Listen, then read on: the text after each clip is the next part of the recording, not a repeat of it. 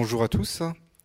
Euh, donc, euh, alors aujourd'hui, donc effectivement, nous allons vous présenter non pas un, mais plusieurs documents qui sont conservés au château de Vincennes. Alors peut-être en introduction, je vais vous rappeler brièvement ce qu'est le service historique de la défense et le château de Vincennes. Donc le, service historique de la défense est un service rattaché au ministère des Armées, qui est de création récente. Hein. il a été créé en 2005 par la fusion de différents services historiques d'armée qui existaient jusqu'alors.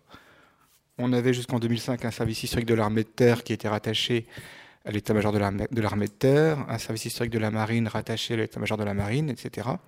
Et donc en 2005, l'ensemble de ces services historiques d'armée ont fusionné pour créer ce qu'on appelle le service historique de la défense, qui est un service à compétence nationale et qui est aujourd'hui euh, un des plus grands services d'archives publiques en France, le plus grand même si on prend en compte la volumétrie des archives qui y sont conservées, puisque actuellement, le SHD euh, conserve presque 450 km linéaires d'archives, donc c'est plus que les archives nationales, ce qui en fait donc le plus grand centre euh, d'archives publiques en France, en tout cas en termes de volumétrie.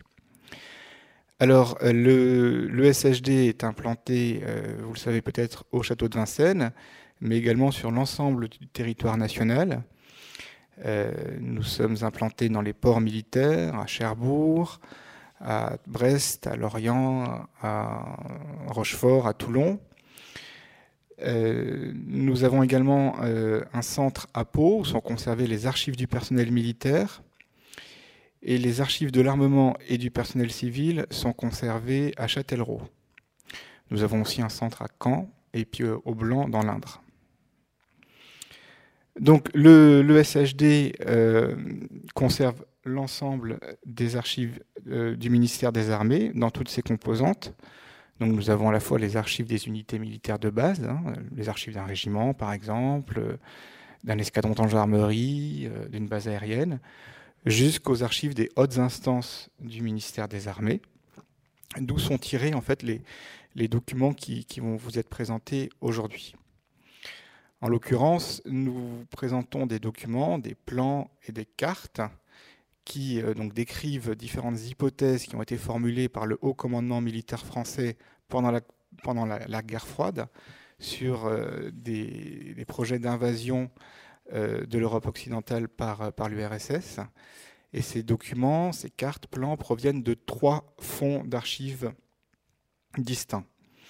Tout d'abord, des archives du cabinet euh, du ministère des Armées, du ministre des Armées, des archives de l'état-major de l'armée de terre et des archives de ce qu'on appelle le secrétariat général de la défense et de la sécurité nationale, le SGDSN, qui, n'est pas un service pour le coup du ministère des Armées, qui est rattaché au Premier ministre, mais qui, qui verse euh, ses archives tout de même au château de Vincennes.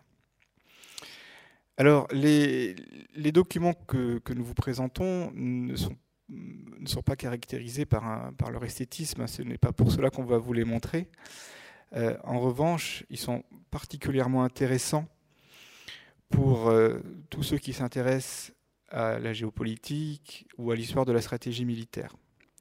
Alors, ce que, je vous propose, c'est que dans un premier temps, euh, M. Sarment va vous présenter ces documents, leur contexte, voir ce qu'elle nous apporte, ce qu'elle nous donne comme euh, renseignement. Euh, et puis, à la fin de son intervention, je reprendrai la parole pour vous pour présenter un, petit focus sur ces documents eux-mêmes et sur une question particulière liée à ces documents qui est celle de leur communicabilité.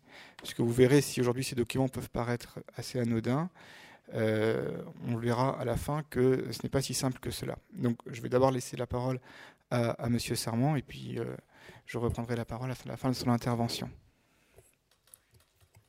Merci Frédéric. Euh, bonsoir mesdames, messieurs, vous m'entendez bien? Euh, Donc nous allons parler ce soir de la guerre froide, et, qui est une guerre qui n'a pas eu lieu, puisque c'est une période d'attente depuis la fin de la Seconde Guerre mondiale jusqu'à la dislocation de l'Union soviétique en 1991, euh, on est dans l'attente d'une guerre qui ne viendra jamais. C'est un peu le, désert des Tartares. Et dans cette perspective, toutes sortes d'organismes que vient d'évoquer Frédéric se livrent à des activités de prospective pour essayer de déterminer ce que sera cette guerre future. Alors, les documents que vous allez voir sont donc des documents de prospective. L'idée générale qui en ressort, c'est qu'on attend une invasion venant de l'Est euh, de l'Union soviétique. Et euh, cette invasion, dans l'esprit des, des, états-majors, des cabinets ministériels, eh bien, euh, on a tendance à, la décomposer en, trois phases. C'est ces trois phases que nous allons étudier successivement. On imagine dans un premier temps une grande bataille de type conventionnel, puis conventionnel et nucléaire, qui aurait lieu euh, en Allemagne. C'est ce qu'on appelle euh, la bataille de l'Avent, euh, qui irait donc pour théâtre l'Allemagne fédérale de l'époque et plus généralement le centre de l'Europe. dans un second temps, la seconde phase des opérations, eh bien, elle intéresse particulièrement les Français parce que euh, comme on imagine qu'il y aura défaite euh, dans la première phase, eh bien, la seconde phase des opérations, elle aura lieu sur le territoire euh, national. Donc c'est ce que on appelle la bataille du sol national dans le jargon de l'époque. Et puis dans un troisième temps, comme on n'imagine pas forcément de l'emporter ni dans la première ni dans la deuxième phase, on imagine un troisième temps qui est celui soit d'un repli euh, vers l'outre-mer, vers les possessions françaises d'outre-mer, soit d'une conflagration euh, générale euh, de type nucléaire. Alors, ces trois phases vous donnent un peu les trois parties de mon, de mon intervention. Elles sont imaginées très peu de temps après la fin de la Deuxième Guerre mondiale, Dès 1947, on est dans un contexte de confrontation avec euh, l'Union soviétique. Et euh, alors évidemment, je ne tombe pas sur, le bon document. Donc, je vais revenir. On est dans un contexte de confrontation avec euh, l'Union soviétique. Et c'est le général Delattre de Tassigny qui imagine de livrer la, bataille dite de l'Avent sur l'Elbe. Et euh, pendant une dizaine d'années, on va euh, réfléchir à cette euh, bataille dite de l'Avent, livrée en, en Allemagne occidentale, sans penser pouvoir la gagner. Alors ça nous amène à parler du premier document. Voilà, premier document. c'est, qui fait partie d'une série de, cartes qui évoquent les différentes hypothèses que prendrait, de la forme que prendrait cette, cette euh, bataille pour, euh, pour l'Allemagne occidentale. C'est toujours l'Union soviétique qui est imaginée, évidemment, comme euh, l'agresseur.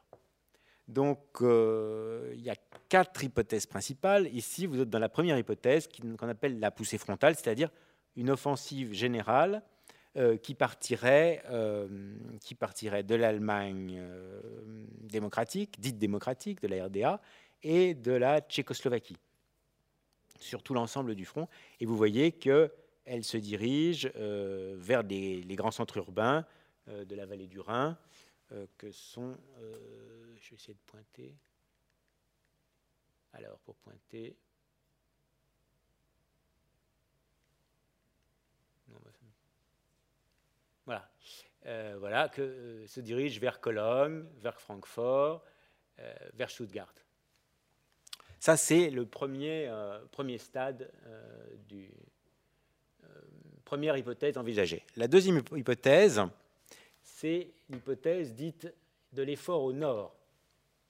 L'effort au nord qui vise essentiellement d'aller rapidement vers la mer et puis d'atteindre la Roure, qui est le, qui est le cœur industriel de l'Allemagne. La troisième hypothèse, dite de l'effort au centre sur Francfort, et la quatrième, c'est l'effort au sud sur Stuttgart. Alors, ces différentes euh, euh, hypothèses, donc on est dans un document ici de 1959 euh, qui est produit par le commandement des forces françaises stationnées en, Allemagne. Alors ces, différentes hypothèses, en fait, euh, elles ont aussi des implications euh, politiques différenciées. les Allemands, image suivante, vue suivante, oui. Les Allemands, eux, privilégient l'hypothèse d'une attaque par le nord, ce qui leur paraît le plus probable, puisqu'elle devrait avoir pour effet d'envelopper les forces de, de l'OTAN et de les détruire assez, assez rapidement. Euh, et en revanche, il ne croit pas du tout aux offensives vers le, vers le sud. Donc là, c'est euh, le document dit euh, hypothèse retenue par Modbonne, c'est-à-dire le ministre, ministère de la Défense ouest-allemand. en revanche, les Français, eux, sont une autre sensibilité. Ils s'intéressent beaucoup plus à l'hypothèse quatrième présentée précédemment, c'est-à-dire vers Stuttgart, parce que euh, si euh, les, Russes atteignent Stuttgart, eh bien, ils sont très rapidement ensuite à, Strasbourg. Alors cette première euh, réflexion, elle est modifiée à la fin des années 50 par le développement de l'armement nucléaire. Là, on est encore dans une perspective de, je dirais, de type conventionnel.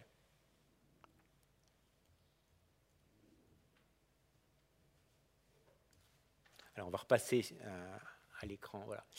Euh, on a la mort de Staline en 1953, un petit passage d'une direction collective et euh, la prise de pouvoir par euh, Nikita Khrouchtchev.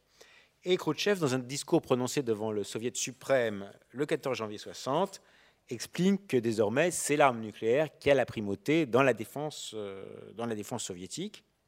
Et on charge un des grands dignitaires militaires du régime, le, le maréchal Sokolovski de euh, produire l'élaboration théorique en, rapport, qui, est un, livre qui s'appelle Stratégie militaire, qui développe cette nouvelle doctrine. Alors dans cette doctrine, l'arme nucléaire tient le rôle qui était jadis dévolu aux divisions blindées. C'est-à-dire, l'arme nucléaire est censée euh, permettre la percée euh, d'un front continu, dans la direction principale d'effort. Euh, donc ces, informations sont aussi prises en compte du côté français. Euh, on a, un, intéressant document de 1966, on va peut-être repasser aux, documents originaux, hein, qui montre comment on imagine, à partir des années 60, cette offensive soviétique, cette fois-ci dans un contexte euh, d'offensive mixte, conventionnelle et nucléaire.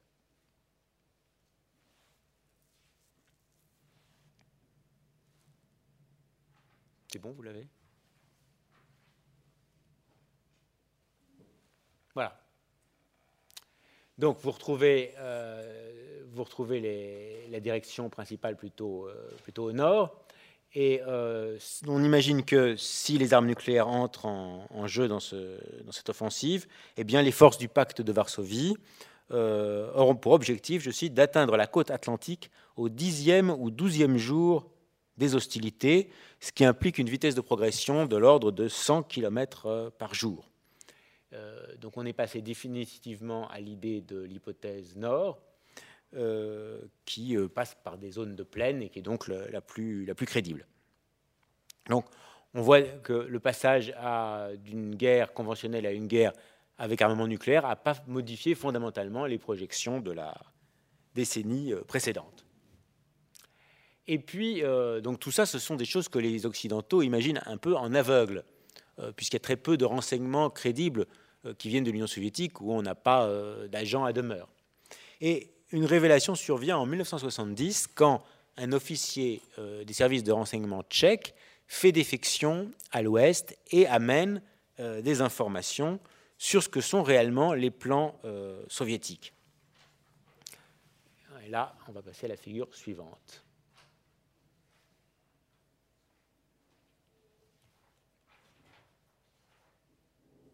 Voilà. Alors voici ce qu'étaient les plans d'invasion soviétique d'après ces, renseignements tchèques. Et en fait, euh, eh bien, c'est pas du tout ce qu'avaient imaginé les, les Occidentaux. En fait, les Soviétiques en restent à l'idée d'une offensive générale euh, suivant trois itinéraires principaux. Alors, je recommence à essayer d'utiliser ça.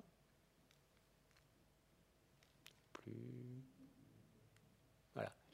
Premier itinéraire euh, au nord avec des divisions polonaises qui doivent attaquer en direction de la mer du Nord. Au centre, il y a euh, le front dit de Berlin qui, doit atteindre rapidement la Ruhr puis la France. Et euh, au sud, on a un front sud-ouest. en, en, vocabulaire militaire russe, front équivaut à ce qu'on appellerait groupe d'armée en France. Et donc, euh, vous voyez, ces trois fronts avancent pour balayer d'un seul coup euh, l'Allemagne fédérale. Et il y a des petites opérations euh, latérales vers la Bulgarie et vers l'Italie du Nord. donc, ces, ces, forces sont quand même censées être un peu usées par le fait qu'elles opèrent en contexte nucléaire. C'est ce que disait tout à l'heure Christian sur les 35 minutes de survie du, régiment dans un contexte de guerre nucléaire. Et donc, elles sont relayées dans, une seconde phase par des unités fraîches qui sont censées terminer la campagne euh, vers les côtes du sud de la Bretagne, euh, euh, vers le Pays basque et la Méditerranée. Et les Russes prévoient, les Soviétiques prévoient d'avoir atteint les buts de guerre, c'est-à-dire d'occuper les côtes avant l'arrivée de renforts américains, 20 jours après le début des opérations. Donc, on voit que les Occidentaux se sont trompés dans leur prévision. Ils ont sous-estimé l'effort russe en, Allemagne du Sud. Et en fait, ce qu'on voit, c'est que ces plans soviétiques des années 60 s'inspirent étroitement de ce qu'ont été les opérations euh, russes dans les dernières années de la Deuxième Guerre mondiale, où vous aviez des grands fronts qui, sans idée de manœuvre complexe, ont repoussé l'armée allemande euh, jusqu'à Berlin. On est toujours dans ce, euh, dans ce système où la supériorité numérique euh, permet d'avancer sans, sans, manœuvre euh, véritablement complexe. Voilà pour euh, l'idée de la première phase de la bataille, la bataille d'Allemagne. Alors, seconde, partie de la réflexion pour les, les Français, c'est qu'est-ce que sera la bataille de France une fois que la bataille d'Allemagne aura été perdue? Et alors, les, les, Français sont, pendant toute la période, extrêmement pessimistes. Extrêmement pessimistes en 1947, on va repasser. Euh, en 1947, voilà, euh, le secrétaire d'État, le ministre de la Guerre, qui est M. Paul Costefloret, que vous voyez ici aux côtés du président Auriol, voilà, euh, Paul Costefloret déclare l'armée française doit renoncer à une défense de toute façon vouée à l'échec du sol national. C'est pas très encourageant de la part d'un ministre de la guerre. Alors on charge un général de l'étude de la défense des frontières, c'est le général Lafargue, voilà, euh, dont vous avez ici les, projets qu'on va peut-être voir en, originaux, euh, qui, étudie, justement euh, cette, possibilité d'opération en France en cas d'invasion. C'est bon, vous pouvez passer l'original. voilà. Donc vous voyez que les moyens de, cartographie à l'époque sont, succincts. Hein. Le général, il fait lui-même ses dessins avec, euh, avec un crayon et, avec quelques crayons de couleur. Bon. Donc qu'est-ce qu'il dit le général Lafargue, dans l'état actuel de nos forces, aucun barrage rénant ou barrage national, ligne de bataille mobile ou position défensive permanente n'est susceptible d'arrêter ou, seulement d'enrayer une poussée continentale. Cette poussée, menée par des forces blindées et motorisées, même relativement restreintes, déferlerait pour ainsi dire d'un seul élan et bien plus rapidement encore qu'en 1940 jusqu'à l'obstacle des Pyrénées. On voit que de même que les Russes sont les héritiers des conceptions militaires de leurs opérations de 43-44, les Français restent euh, frappés par le traumatisme de 40. Alors, voilà dans un premier temps euh, comment le, général euh, Lafargue imagine l'invasion. Alors, est-ce qu'il ne pense pas qu'il y ait de rétablissement du front possible ni sur le Rhin, ni sur la Somme, ni sur la Seine, ni sur la Loire. Et il imagine tout de suite un repli avec la constitution de ce qu'il appelle un, réduit italique, éventuellement un réduit alpin. Euh, et euh, c'est ce qu'il appelle son réduit continental. Bon. Euh, voilà, il, a aussi l'idée d'un réduit, réduit et aussi d'un réduit alpin. alors ces idées rencontrent un certain écho. Euh, d'autant qu'il dit dans, une seconde phase, on pourra, euh, on pourra faire une contre-attaque à partir des zones, zones montagneuses et notamment du. voilà, voilà comment on imagine une seconde phase d'opération avec regroupement et contre-attaque depuis l'Italie du Nord. Et si on veut échapper à une invasion presque complète du territoire national, eh bien la seule solution, euh, dit-il, c'est de terminer la ligne Maginot en la poursuivant jusqu'à la mer, ce qui est une vieille idée des années 30. On va revenir au, diaporama. Et alors, ce que peu de gens savent, c'est qu'en fait, ces idées ont été très prises au sérieux et que euh, la ligne Maginot a été remise en état au cours des années 50 Ici, vous avez justement une partie de cette ligne dans remise, et que certains secteurs ont été même entretenus euh, jusqu'en 1968. Rochonvillers, un, ouvrage d'Ali Maginot qui est transformé en abri euh, contre euh, une attaque nucléaire. Alors en 1952, le comité des chefs d'état-major, qui est une des hautes instances militaires françaises, débat officiellement de la défense du territoire métropolitain et pose la question de est-ce qu'il est possible d'avoir des opérations de défense euh, sérieuses sur le sol national. Et on conclut, comme la FAG, je cite, que seule une tête de pont méditerranéenne est, est, possible. C'est-à-dire d'avoir un réduit à appuyer sur les Pyrénées et sur, les, Alpes, avec en, en arrière-plan l'idée qu'il y aurait eu un repli des troupes françaises sur, euh, sur l'Afrique du Nord. Alors, euh, ça amène, si l'essentiel du territoire national est envahi, il faut imaginer qu'est-ce qui va se passer à ce moment-là sur le territoire national. Et euh, c'est notamment une réflexion que mène le général Delattre dès 1947, qui, là aussi en s'inspirant des idées de guerre de partisans de la, qui se, de la Deuxième Guerre mondiale, prône la guerre totale et une organisation de la guérilla future dès, avant le temps, de, le temps de guerre. Alors là aussi, ce sont des idées qui sont prises au sérieux. On crée ce qu'on appelle la défense en surface euh, en 1950, qui va devenir en 52 la défense intérieure du territoire et euh, en 62 la défense dite opérationnelle du territoire. Alors qu'est-ce que c'est? C'est une organisation de temps de paix où euh, on met à la fois les forces de gendarmerie, certaines forces de police, certains réservistes, et l'idée c'est de lutter contre une éventuelle subversion communiste, donc contre un danger intérieur, et puis en cas d'invasion, d'avoir déjà tout prêt pour de futurs réseaux de résistance et de renseignement en faveur des alliés américains dans le contexte d'une guerre qui, qui, se poursuivrait. Alors, c'est ce que, euh, dans les ouvrages des années 60, on appelle la dissuasion populaire par euh, analogie avec la dissuasion nucléaire. Alors, ce dispositif peut sembler assez fantasmatique, mais il faut savoir qu'il est actuellement en cours de réévaluation dans le contexte des attentats et de la menace euh, djihadiste. Alors la, troisième phase de la, réflexion sur euh, la possible invasion soviétique, c'est une fois euh, l'hexagone envahi, quelles sont les possibilités pour les armées françaises? Et en fait, la première idée, c'est de faire. Oui, ça c'était la, la, DIT.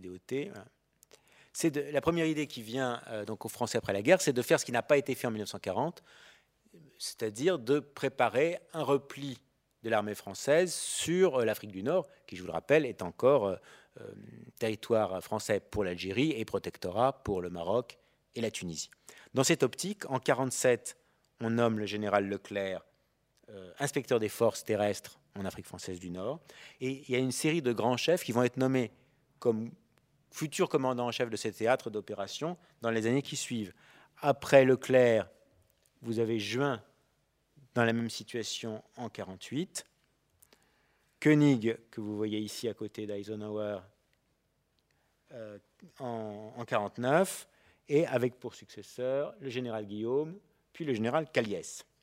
Et tous ces personnages, donc, prépare d'emblée euh, un repli des forces françaises en Afrique du Nord. Alors c'est ce que dit le comité des chefs d'état-major en 57. La métropole n'offre plus la profondeur nécessaire à la conduite d'une guerre. Dans le cadre d'une coalition qui ne peut être qu'intercontinentale, la France, en revanche, est le seul pays d'Europe qui dispose d'arrières eurafricains permettant une articulation stratégique de défense. Alors, vous voyez aussi que tout ça se place dans le contexte de la guerre d'Algérie et que cette idée de repli de l'armée française en Afrique du Nord est aussi un argument pour conserver l'Algérie à la France. Alors il y a un intéressant document qui montre ce qu'est la conception géostratégique française justement en, pleine guerre d'Algérie. Alors celui-ci, euh, celui-ci nous vient, si mes souvenirs sont bons, du comité des chefs d'état-major. Voilà. Donc c'est très intéressant de voir la grande, conception géostratégique. Euh, vous avez la zone en grisé. La zone en grisé, c'est le rayon d'action supposé des armes nucléaires soviétiques donc qui recouvre quand même une bonne partie euh, de l'Europe et en particulier du territoire national. Et euh, il y a l'idée qu'il y a aussi une autre menace, voyez, cette flèche qui va vers l'Algérie, et euh, les Français assimilent d'ailleurs assez fautivement le régime communiste soviétique et le régime communiste chinois. Et donc voilà, dans leur esprit, la, rébellion algérienne, c'est une subversion communiste destinée à atteindre les arrières africains de l'armée française. Alors évidemment, tout ça va s'écrouler avec l'indépendance du Maroc, de la Tunisie, puis de l'Algérie. Et faute de repli, euh, il faudra imaginer euh, autre chose, et ça va être, on va revenir au, diaporama, euh, ça va être le, grand dessin du général de Gaulle. Dans la mesure où il n'y a plus de repli sur l'outre-mer possible, eh bien, il va falloir créer une ce qu'il appelle la sanctuarisation euh, du, sol national, et ça, c'est la force de frappe. Euh, la force, donc, dans les doctrines officielles des années 60, il y a trois piliers de la défense la force de frappe, le corps les forces conventionnelles qu'on appelle le corps de bataille, et la défense opérationnelle du territoire. Et en fait, tout est subordonné à la force de frappe, puisque le corps de bataille, son seul rôle, c'est de gagner quelques jours pour que euh, le président de la République puisse engager la force nucléaire. Et la défense opérationnelle du territoire, elle, elle a pour mission de défendre les sites nucléaires contre les entreprises éventuelles de subversion euh, communiste. Alors, le, euh, général de Gaulle a un, général sous ses ordres qui est le, grand doctrinaire de l'arme nucléaire, le, général Ayret, qui va être chef d'état-major des armées pendant une assez longue durée. Et euh, Mm, réfléchit sur ces questions et pense qu'il faut euh, concentrer les efforts sur la phase initiale de la guerre. Alors, il a des idées très, euh, très extrémistes, puisqu'il euh, il dit qu'il ne faut pas hésiter à, utiliser l'arme nucléaire, même sur le sol national. alors, évidemment, c'est pas ces conceptions très, très gaulliennes et très, très enthousiastes sont pas partagées par tout le haut commandement français puisque euh, notamment, alors, il y a un, adversaire qui se dresse contre le général Ayret, qui est le général Le Pulloc, qui est lui chef d'état-major de la mer Terre. Alors quand le comité des chefs d'état-major examine ces questions de défense du sol national, tandis qu'Ayret parle d'emploi des armes nucléaires et puis après de, résistance prolongée sur le territoire national, euh, quand on demande à Le Pulloc quelle est la contribution de l'armée de terre, il répond, je cite, Ce qui reste des forces armées contribue à la survie de ce qui reste du pays voyez qu'il n'est pas très, engageant. Voilà. Et il dit, une fois que l'OTAN est vaincu, il n'y a plus de bataille rangée possible. Et qu'il ne faut pas euh, opposer une bataille de l'Alliance à une bataille sur le sol euh, national. Alors, les se rallient à une conception suivante. Euh, suivant, c'est voilà. la conception d'Ayret, ça va être l'idée de la frappe euh, euh, de l'ultime avertissement. Euh, c'est-à-dire s'il y a dans un premier temps des, armes, nucléaires seront employées contre l'armée soviétique, mais si les armes nucléaires soviétiques touchent le sol national, eh bien là on déploiera, on, tirera tout ce qu'on a pour atteindre les villes de l'URSS. Vous voyez, c'est cette idée de défense dirigée ou défense tous azimuts. Alors, c'était comme on désignait pas l'ennemi, euh, on en venait à l'idée que la France pouvait tirer à peu près sur, euh, sur tout le monde. Et euh, évidemment, les, Américains n'appréciaient pas tellement cette présentation très extrémiste de la de l'arme nucléaire française. Alors, qu'est-ce qui restait aux autres armées en, cas de, en cas de guerre nucléaire, pas grand-chose à faire. en fait, le, corps de bataille traditionnel aurait disparu. La marine subsistante serait le symbole de la souveraineté nationale et sa, mission était d'évacuer le gouvernement vers l'outre-mer. Alors, on a notamment en 67 une confidence de De Gaulle à, à, à que vous voyez ici. Il lui dit Fort-de-France ferait une bonne capitale provisoire de la France. Ce qui est sûr, c'est que le président de la République devra rester libre, que la France le serait avec lui et qu'elle lutterait pour recouvrer sa liberté. Alors, vous avez vu ces trois phases assez pessimistes. Euh, ça m'amène à quelques mots de conclusion. D'abord, euh, je pense que pendant ces presque 50 ans, on s'inscrit dans des perspectives opérationnelles assez défaitistes, qui sont même peut-être euh, exagérément optimistes sur les capacités à la fois conventionnelles et nucléaires des armées du pacte de Varsovie. Euh, d'un autre côté, on est frappé par la brutalité de la doctrine stratégique soviétique, qui est à la fois une idée d'offensive générale sans, idée de manœuvre complexe, et puis avec un emploi de l'arme nucléaire pour créer la percée comme si c'était une espèce de, super artillerie. Et alors, en fait, est-ce que c'était bien crédible? Les, Tchèques, euh, donc qui faisaient partie du pacte de Varsovie, avaient créé euh, dans les années 60 ce qu'on appelle une, équipe de recherche opérationnelle pour tester la crédibilité de ces scénarios. Alors, grâce au fameux officier qui a fait défection, on en conclut, on, on a les conclusions de ce, groupe. Alors, il avait conclu, je le cite, euh, dans le rapport de force existant en 1968, le pacte subirait des pertes catastrophiques du fait des frappes nucléaires, même s'il avait réussi à neutraliser les trois cinquièmes des forces nucléaires de l'OTAN il aurait subi de lourdes pertes et n'aurait pu emporter la décision. Et les équipes tchèques concluent sur le théâtre centre-européen, la guerre nucléaire est non réaliste, non justifiée et non soluble. Au bout de deux ou trois heures, les deux parties seront incapables techniquement de continuer la lutte. Alors évidemment, ce genre de vérité ne plaisait pas, et après euh, les événements de 68 euh, à Prague, eh bien, l'équipe de recherche opérationnelle tchécoslovaque a été dissoute sur ordre du commandement soviétique. Euh, autre conclusion, c'est que malgré l'essor de l'armement nucléaire, vous voyez que les, plans d'opération ont finalement peu varié depuis les années 40 jusqu'aux années 70. Euh, aussi bien du côté russe que du côté français, on s'intéresse très peu au théâtre périphérique, aux offensives qui auraient pu prendre l'Europe centrale ou l'Europe euh, du Nord pour théâtre. C'est toujours le théâtre centre-européen qui est considéré comme un objectif sérieux. On est des, deux, côtés, on est devant des peuples continentaux. Et des deux côtés, la carte des opérations s'inscrit dans le prolongement de celles qui ont eu lieu pendant la Deuxième Guerre mondiale, puisque c'est bien connu, on prépare toujours euh, la guerre future comme si elle allait être semblable à la guerre précédente. Cela dit, euh, on observe qu'avec le temps, il y a quand même une variable entre les années 40 et 70, c'est qu'avec le temps, la plausibilité d'une guerre euh, s'affaiblit. Euh, notamment parce que euh, on prend conscience des dégâts que ferait un conflit nucléaire et que de chaque côté, on devient de plus en plus prudent. C'est pourquoi on peut dire que la guerre froide, c'est l'ère des têtes froides. Et je cède la parole pour vous parler des documents à Frédéric.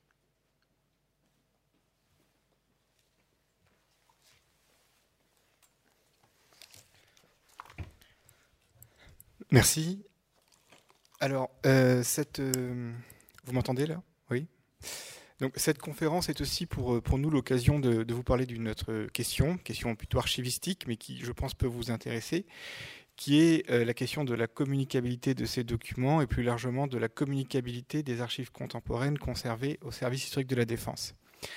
Alors, vous l'aurez peut-être remarqué euh, sur les documents qui, vous ont été projetés, vous avez euh, parfois mention de tampons rouges, confidentiel défense, très secret.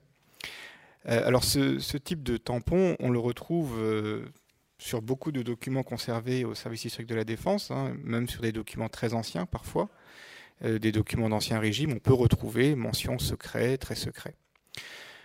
Alors, ce qu'il faut savoir, c'est que euh, ces documents euh, présentent un caractère réglementaire euh, depuis la fin de la Seconde Guerre mondiale, qui sont définis par des textes législatifs, notamment le Code pénal et le Code de la défense, qui définissent donc les documents classifiés comme l'ensemble des documents qui portent atteinte au secret de la défense nationale.